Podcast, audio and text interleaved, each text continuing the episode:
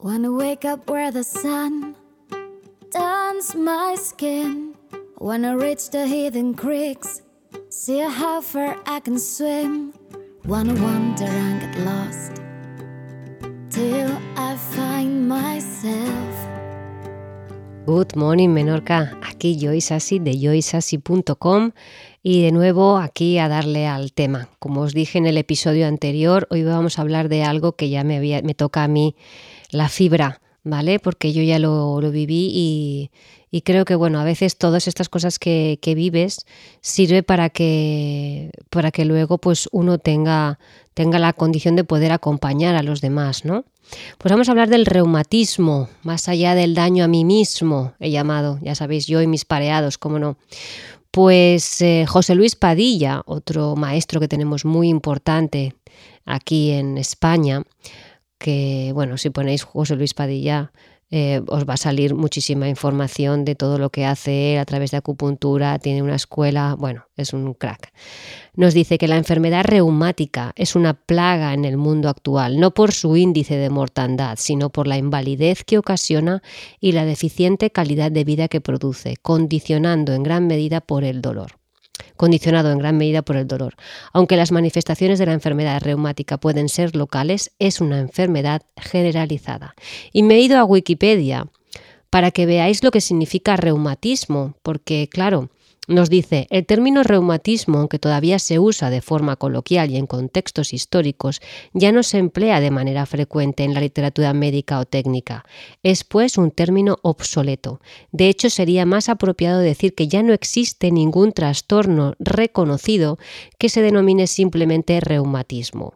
El término tradicional cubre una gama de problemas diferentes, por lo que atribuir los síntomas a reumatismos no quiere decir mucho. No, porque la palabra reumatismo no dice mucho, o lo dice todo, según se mire, ¿no? Pero antes se utilizaba mucho esto, ay, tengo reuma, ¿vale?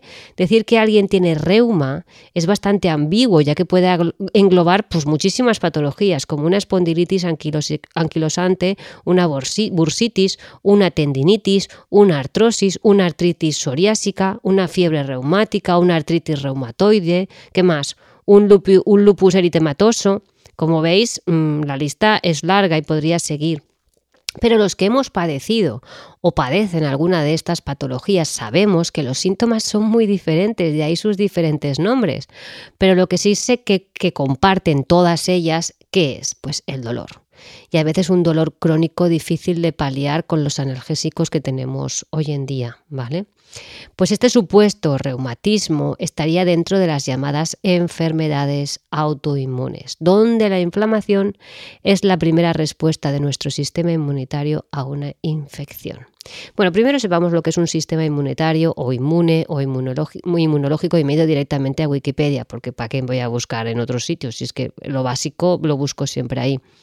Nos dice conjuntos de estructuras y procesos biológicos en el interior de un organismo que le protege contra enfermedades identificando y matando células patógenas y cancerosas. Detecta desde virus hasta parásitos intestinales y necesita distinguirlos de las propias células y tejidos sanos del organismo para funcionar correctamente. Está claro, ¿no? Para eso necesitamos tener un sistema inmunitario fuerte, como nos dicen. Por tanto, las enfermedades autoinmunes, según seguimos con José Luis Padilla, nos dice que es un grupo de enfermedades en las que sucede algo tan extraño, es que es que es, de locos, que el organismo no reconoce su propia actividad y las propias sustancias, las combate y daña la propia estructura.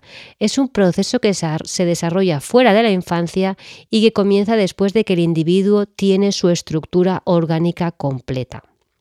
Tiene que haber una razón profunda que nos explique por qué en un momento determinado un individuo comienza a autoagredirse sin que él lo quiera conscientemente. Es que manda huevos, es que es flipante. El sistema defensivo no reconoce la propia estructura que sustenta y se vuelve contra ella. El sistema defensivo tiene dos raíces que la animan, el psiquismo del individuo y su carga ancestral. Es que, claro, yo, por ejemplo, ahora que me dedico a la acupuntura, ya lo sabéis, em, a mí me viene mucha gente que viene ya con dolor, pero cuando vamos a realmente la raíz, mucho viene de la parte de, esto, del psiquismo y de su carga ancestral. Es, es que es brutal. ¿Ves? Ya estoy otra vez yo con mis pareados. Bueno, Entonces, si tenemos un sistema inmunitario insuficiente, despistado, alelado, atontado, pues que va a atacar a los propios tejidos del cuerpo haciendo la aparición de quien de la enfermedad autoinmune correspondiente aquí cada uno. Me viene que también cuando escribí en mi antiguo en mi antigua web eh, un artículo. Antes es que yo era muy cañera en cuanto metía mucha caña, de verdad, y yo no sé, iba a saco. Así por eso una vez me la hackearon, luego tuve problemas y también Google me, me ¿cómo se dice? Ay, no me sale ahora la palabra. Bueno, pues que me eliminaba eh, artículos, ¿no? Escribí un artículo hace años sobre vacunas, que, que, supongo que ahora mismo, después de todo lo que hemos pasado con el confinamiento, sería un artículo muy actual. Lo tengo por ahí guardado, no sé, algún día si me animo. Bueno, pues en este artículo cité al doctor Robert Mendelssohn, que es un, bueno, una, una eminencia. Y nos dice que, donde decía que reconocía que esta epidemia autoinmune que actualmente vivimos ha, ocurrido a causa de la introducción masiva de las vacunas a la población y cada día yo estoy más convencido de, de ello. Y nos dice, no es irracional pensar que todas las intromisiones, estimulaciones e intervenciones químicas, antibióticos, vacunas, medicamentos, en el sistema inmunitario pueden causar tanto daño. Bueno, está claro que nuestro gran defensor, nuestro gran guardaespaldas, ¿no? llamado sistema inmunitario, está muy perdido y desorientado. Bueno, también como la mayoría de nosotros en otros casos, ¿no? Y de ahí, pues, esa aparición de alergias, de asmas, del lupus, de la artritis y sí, de los más temidos, que es el cáncer y el SIDA. Eh, luego tenemos también a otra doctora que ya la conocéis porque digo mucho sobre ella, de Christian Northrup, que nos dice que el funcionamiento del sistema inmunitario de una persona está inextricablemente relacionado con su estado anímico y su comportamiento. Los cambios en los niveles de neuropéptidos, es decir, las moléculas que fabrica el cerebro que piensa y siente, afectan a la función inmunitaria. Intentar librar de microorganismos el ambiente es un riesgo para la salud. Esto se debe a que el desarrollo óptimo del sistema inmunitario depende de la exposición a una sana mezcla de bacterias, tanto del interior como del exterior del cuerpo. Dar antibiótico hace proliferar hongos y mohos en los intestinos. Vivir en un ambiente demasiado limpio, limpio podría tener por consecuencia un sistema inmunitario más débil. Lo esencial para un sistema inmunitario sano y la longevidad es que haya copiosas cantidades de esperanza y felicidad e insignificantes cantidades de desesperanza, desesperación e impotencia. El estrés psíquico de todo tipo deprime la función inmunitaria y lleva a una mayor frecuencia de enfermedades, en particular infecciones. Bueno, como veis está muy claro que la vida en la que llevamos ahora tenemos casi todas las papeletas de tener alguna u otro tipo de enfermedad autoinmune. Bueno, pues voy a hacer un poco de, de marcha atrás, porque creo que es interesante, ¿no? También para mí, ¿no? Pues lo hago por, también para mí, para tener mi, trabajo, ¿no? Y poder también hablarlo en voz alta, porque lo llevé muy a escondidas, sobre todo, ¿no? Eh, pues la medicina alopática oficialmente me diagnosticó hace ya muchos años artritis reumatoide de grado 1, ¿vale? Yo recuerdo que por aquel entonces yo daba clases de yoga y un día, es que este, ese día sí que me acuerdo, le dije, chicas, lo siento mucho, pero tengo que dejar las clases porque yo, claro, lo típico que vas a hacer posturas, lo que sea, es que no era imposible, era no podía, que no podía, es que no podía. Bueno, mis síntomas eran muy leves a comparación de los grados superiores, está claro. Pero había días que el dolor paralizaba mi cuerpo y no dejaba que avanzara, pero para nada. O sea, y sorpresa, ¿eh? Te venía donde le daba la real gana dolor localizado, muy localizado, acompañado de inflamación, elegía donde le daba la gana, un día podía ser las manos, otro día podía ser un pie, otro día podía ser las muñecas, otro día podía ser la cadera, que recuerdo que un día no me pude levantar de la, de la cama, o no podía, yo qué sé, ni lavarme el pelo, o de cocinar, o de abrir un bote, ¿no? Y duraba unas 24 horas, y luego desaparecía como un si te he visto no me acuerdo, por gracias a Dios no me dejó ninguna marca ni ninguna secuela, pero un día podía sentirme como una anciana y otro día tenía una energía brutal, era como una especie de montaña rusa, ¿no? Lo que más recuerdo fue una noche que de repente mi mandíbula inferior empecé a oírla y se me estaba desplazando a la izquierda. El dolor era horroroso. Era como una película de estas de gore. Dices, pero qué, ¿qué, está ocurriendo? ¿no? Pues estuve tres días sin poder comer sólido porque mi mandíbula no encajaba con la superior y era imposible masticar. ¿no? Cuando lo recuerdo aún alucino porque alucino a día de hoy de poder haber pasado lo que pasé. ¿vale? Y encima, sobre todo, mucho en, en silencio. Entre comillas, en silencio me refiero cara al exterior.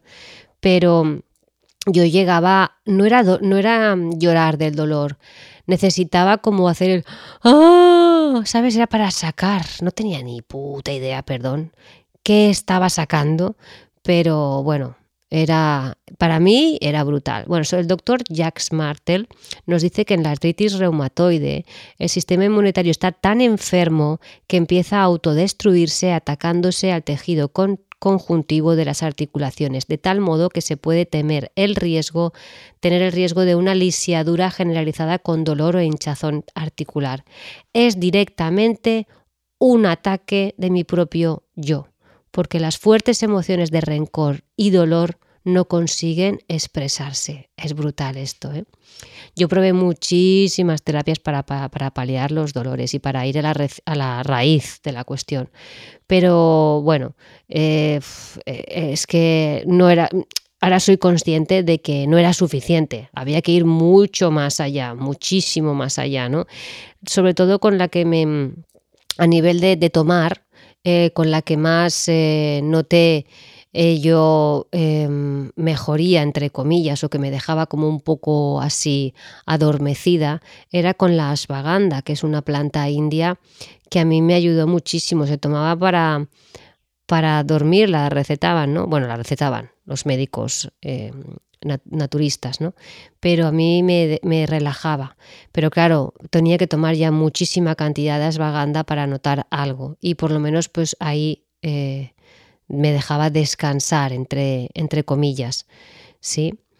Entonces, em, ¿qué más? ¿Qué más? ¿Qué más? ¿Qué más deciros?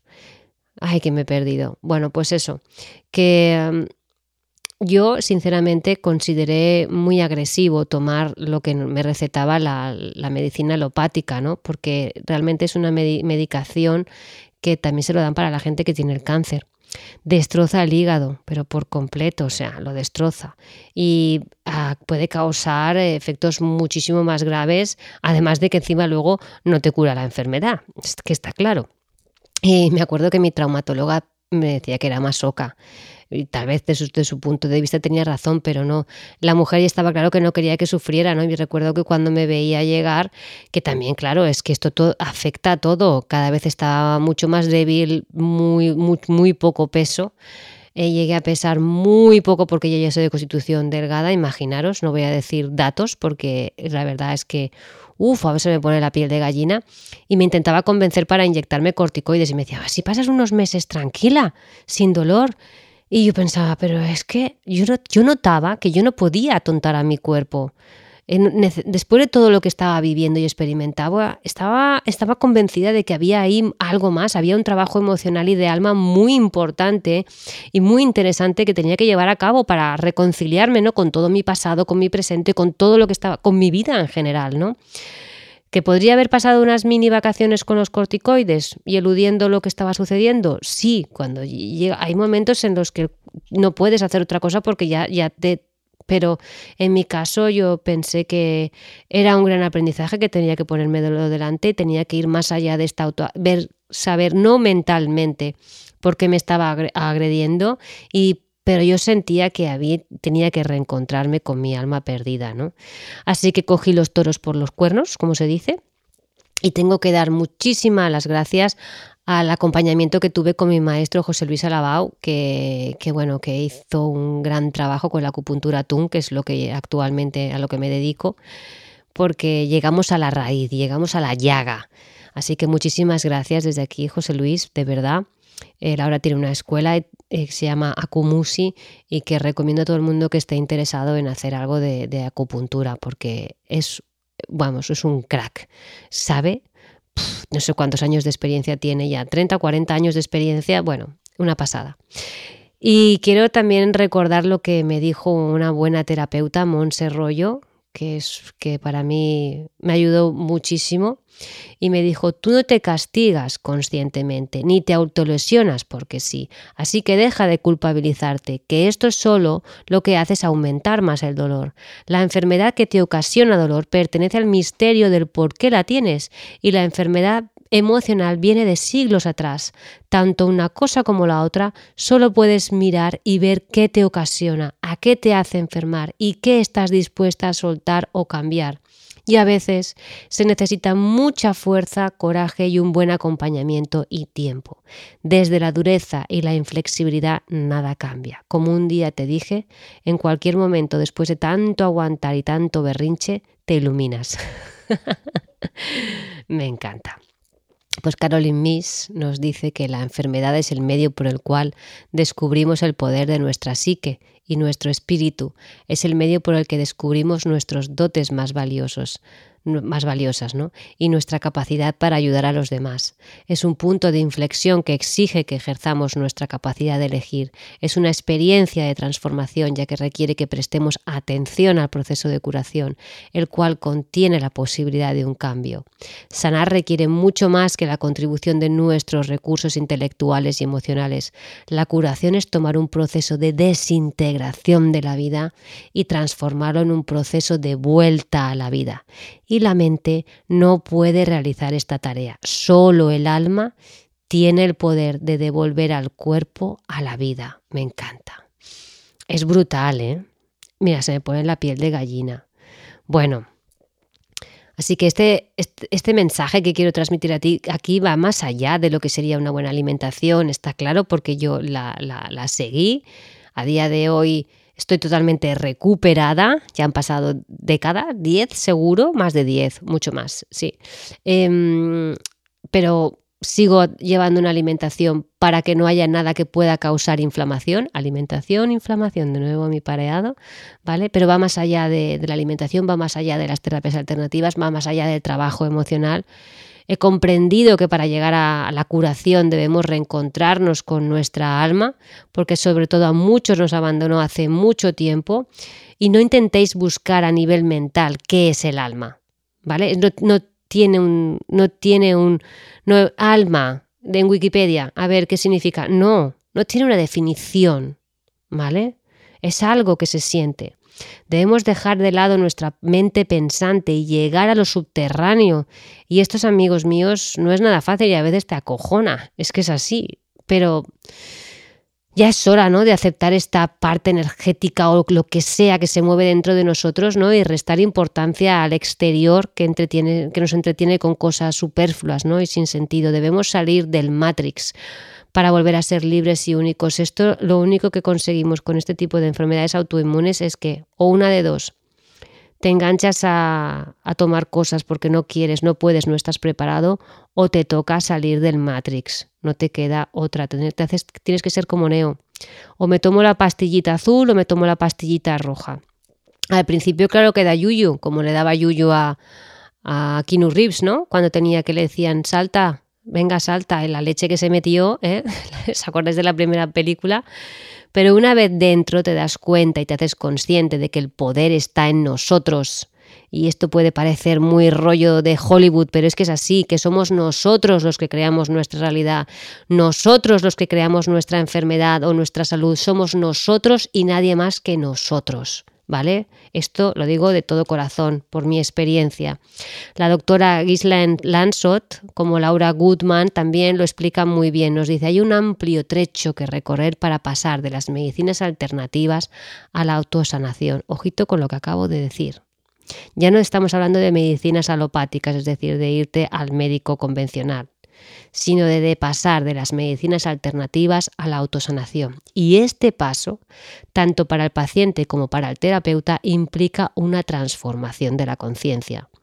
La medicina del alma consiste en la toma de conciencia de la propia soberanía individual, es decir, la divinidad interior. No requiere ni médico ni terapeuta. Ole con esto. Yo cuando leía esto, porque yo claro, en aquella época me ponía a leer libros de estos, ¿no? Y ahí flipaba. Y luego Laura Goodman nos dice, la enfermedad aparece cuando uno se halla en condiciones de dar un paso más en el camino de la comprensión. Las situaciones externas aparecen cuando las generamos desde nuestro interior.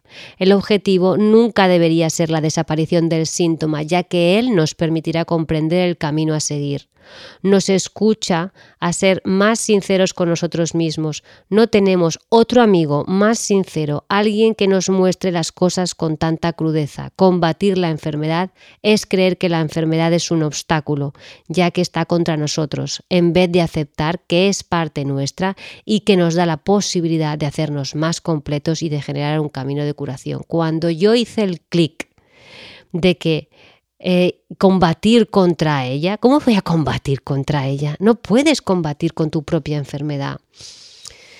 Pues eso, no sientas el dolor como una invalidez o una incapacidad, aunque en este momento, en ese momento físicamente lo estés, estés paralizado. Siéntelo como una llamada, como un mensaje que te transmite, que te avisa para que averigües qué, en qué te estás, estás permitiendo que te avasallen.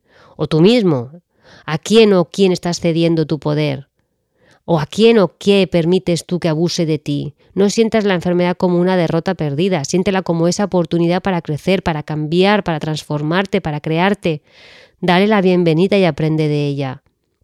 Y también te está dando un gran mensaje para que salgas de la mierda en la que estás. Es que es así, traspásala y llegarás a tu alma, porque es allí donde habrá una guía, habrá unas herramientas, pero ojo, no esperéis que esas herramientas van a ser tu manual de instrucciones. Venga, paso uno, paso dos, como los de IKEA. No, ¿vale?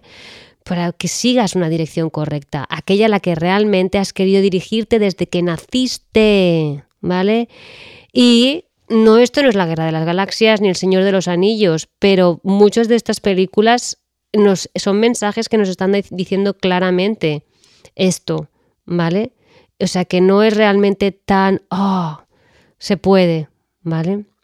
Luego Clarisa Pingolastés, que sé que las muchas mujeres conoceréis, ¿cómo era el bailando?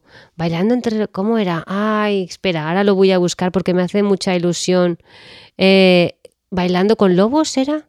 Bailando el baile de las mujeres sabias, no, bailando que corren con lobos, ¿no? Ay, chicos, ¿ves? Esto es lo que pasa cuando, cuando no tengo ahí alguien que me pueda... Mujeres que corren con los lobos o algo así, ¿sí? Bueno, pues ese libro para mí fue un antes y un después. ¡Buah! Brutal. Cuando me lo regaló, me acuerdo que me lo regaló Elena.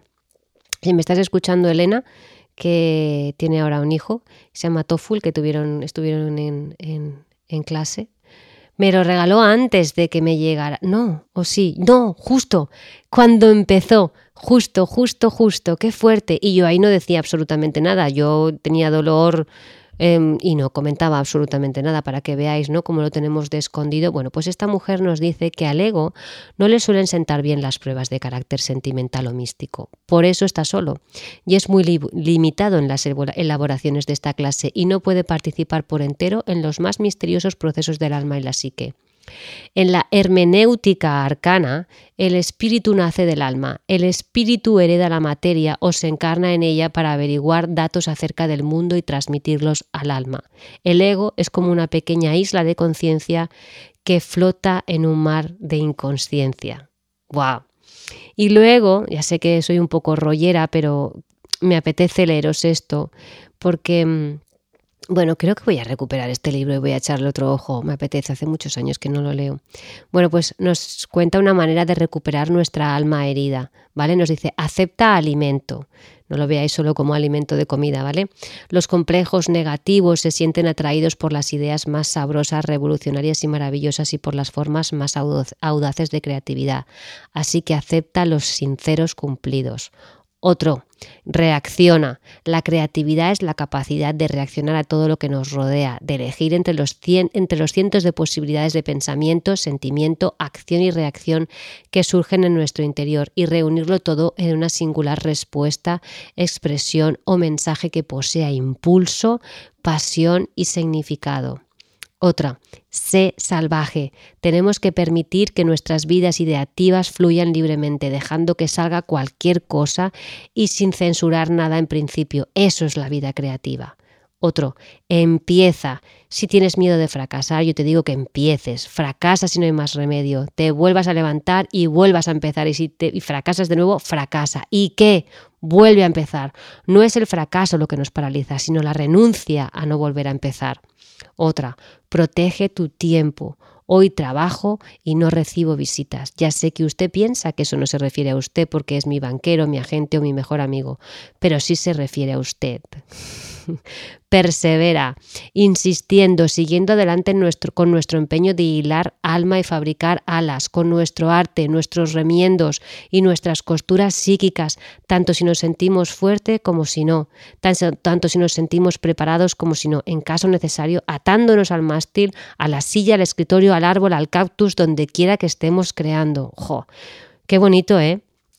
Otra, protege tu vida creativa para evitar el hambre del alma, da al problema su verdadero nombre y resuélvelo. Me encanta esto, me encanta. Da al problema su verdadero nombre y resuélvelo. Practica a diario tu tarea. No permitas que ningún pensamiento, ningún hombre o una mujer o compañero o amigo, ninguna religión, ningún trabajo, ninguna voz avinagrada te obliguen a pasar hambre. En caso necesario, enseña los incisivos. Me encanta. Sigo, construye tu verdadero trabajo, construye una cabaña de cordialidad y sabiduría, protege el alma, no permitas que tus complejos, tu cultura, tus desechos intelectuales o los ribombantes bobadas aristocráticas, pedagógicas o políticas roben tu creatividad o tu alma. Sigo, por último, pon alimento para la vida creativa. Cuatro grupos básicos de alimentos. Tiempo, sentido de pertenencia, pasión y soberanía. ¿Qué me decís? Es potentísimo porque ahí sale y de nuevo y despierta tu alma. Se me ha puesto la piel de gallina, porque es, es que es así. Voy a recuperar este libro y creo que me apetece leerlo muchísimo. Pues el Neijin es un libro muy antiguo, nos dice que el administrar medicamentos después de que se haya ha iniciado la enfermedad es como cavar un pozo después de estar sediento o de o arrojar las armas cuando la batalla ha comenzado. O sea, es decir, una incoherencia. ¿Qué más nos dice Ted Kapchuk del libro de la medicina china, Una trama sin tejedor? Nos dice en la medicina occidental resulta imposible tratar la, la, enfermedad si no se conoce la causa. En la medicina china el tratamiento siempre está dirigido a la enfermedad sin reparar en la causa.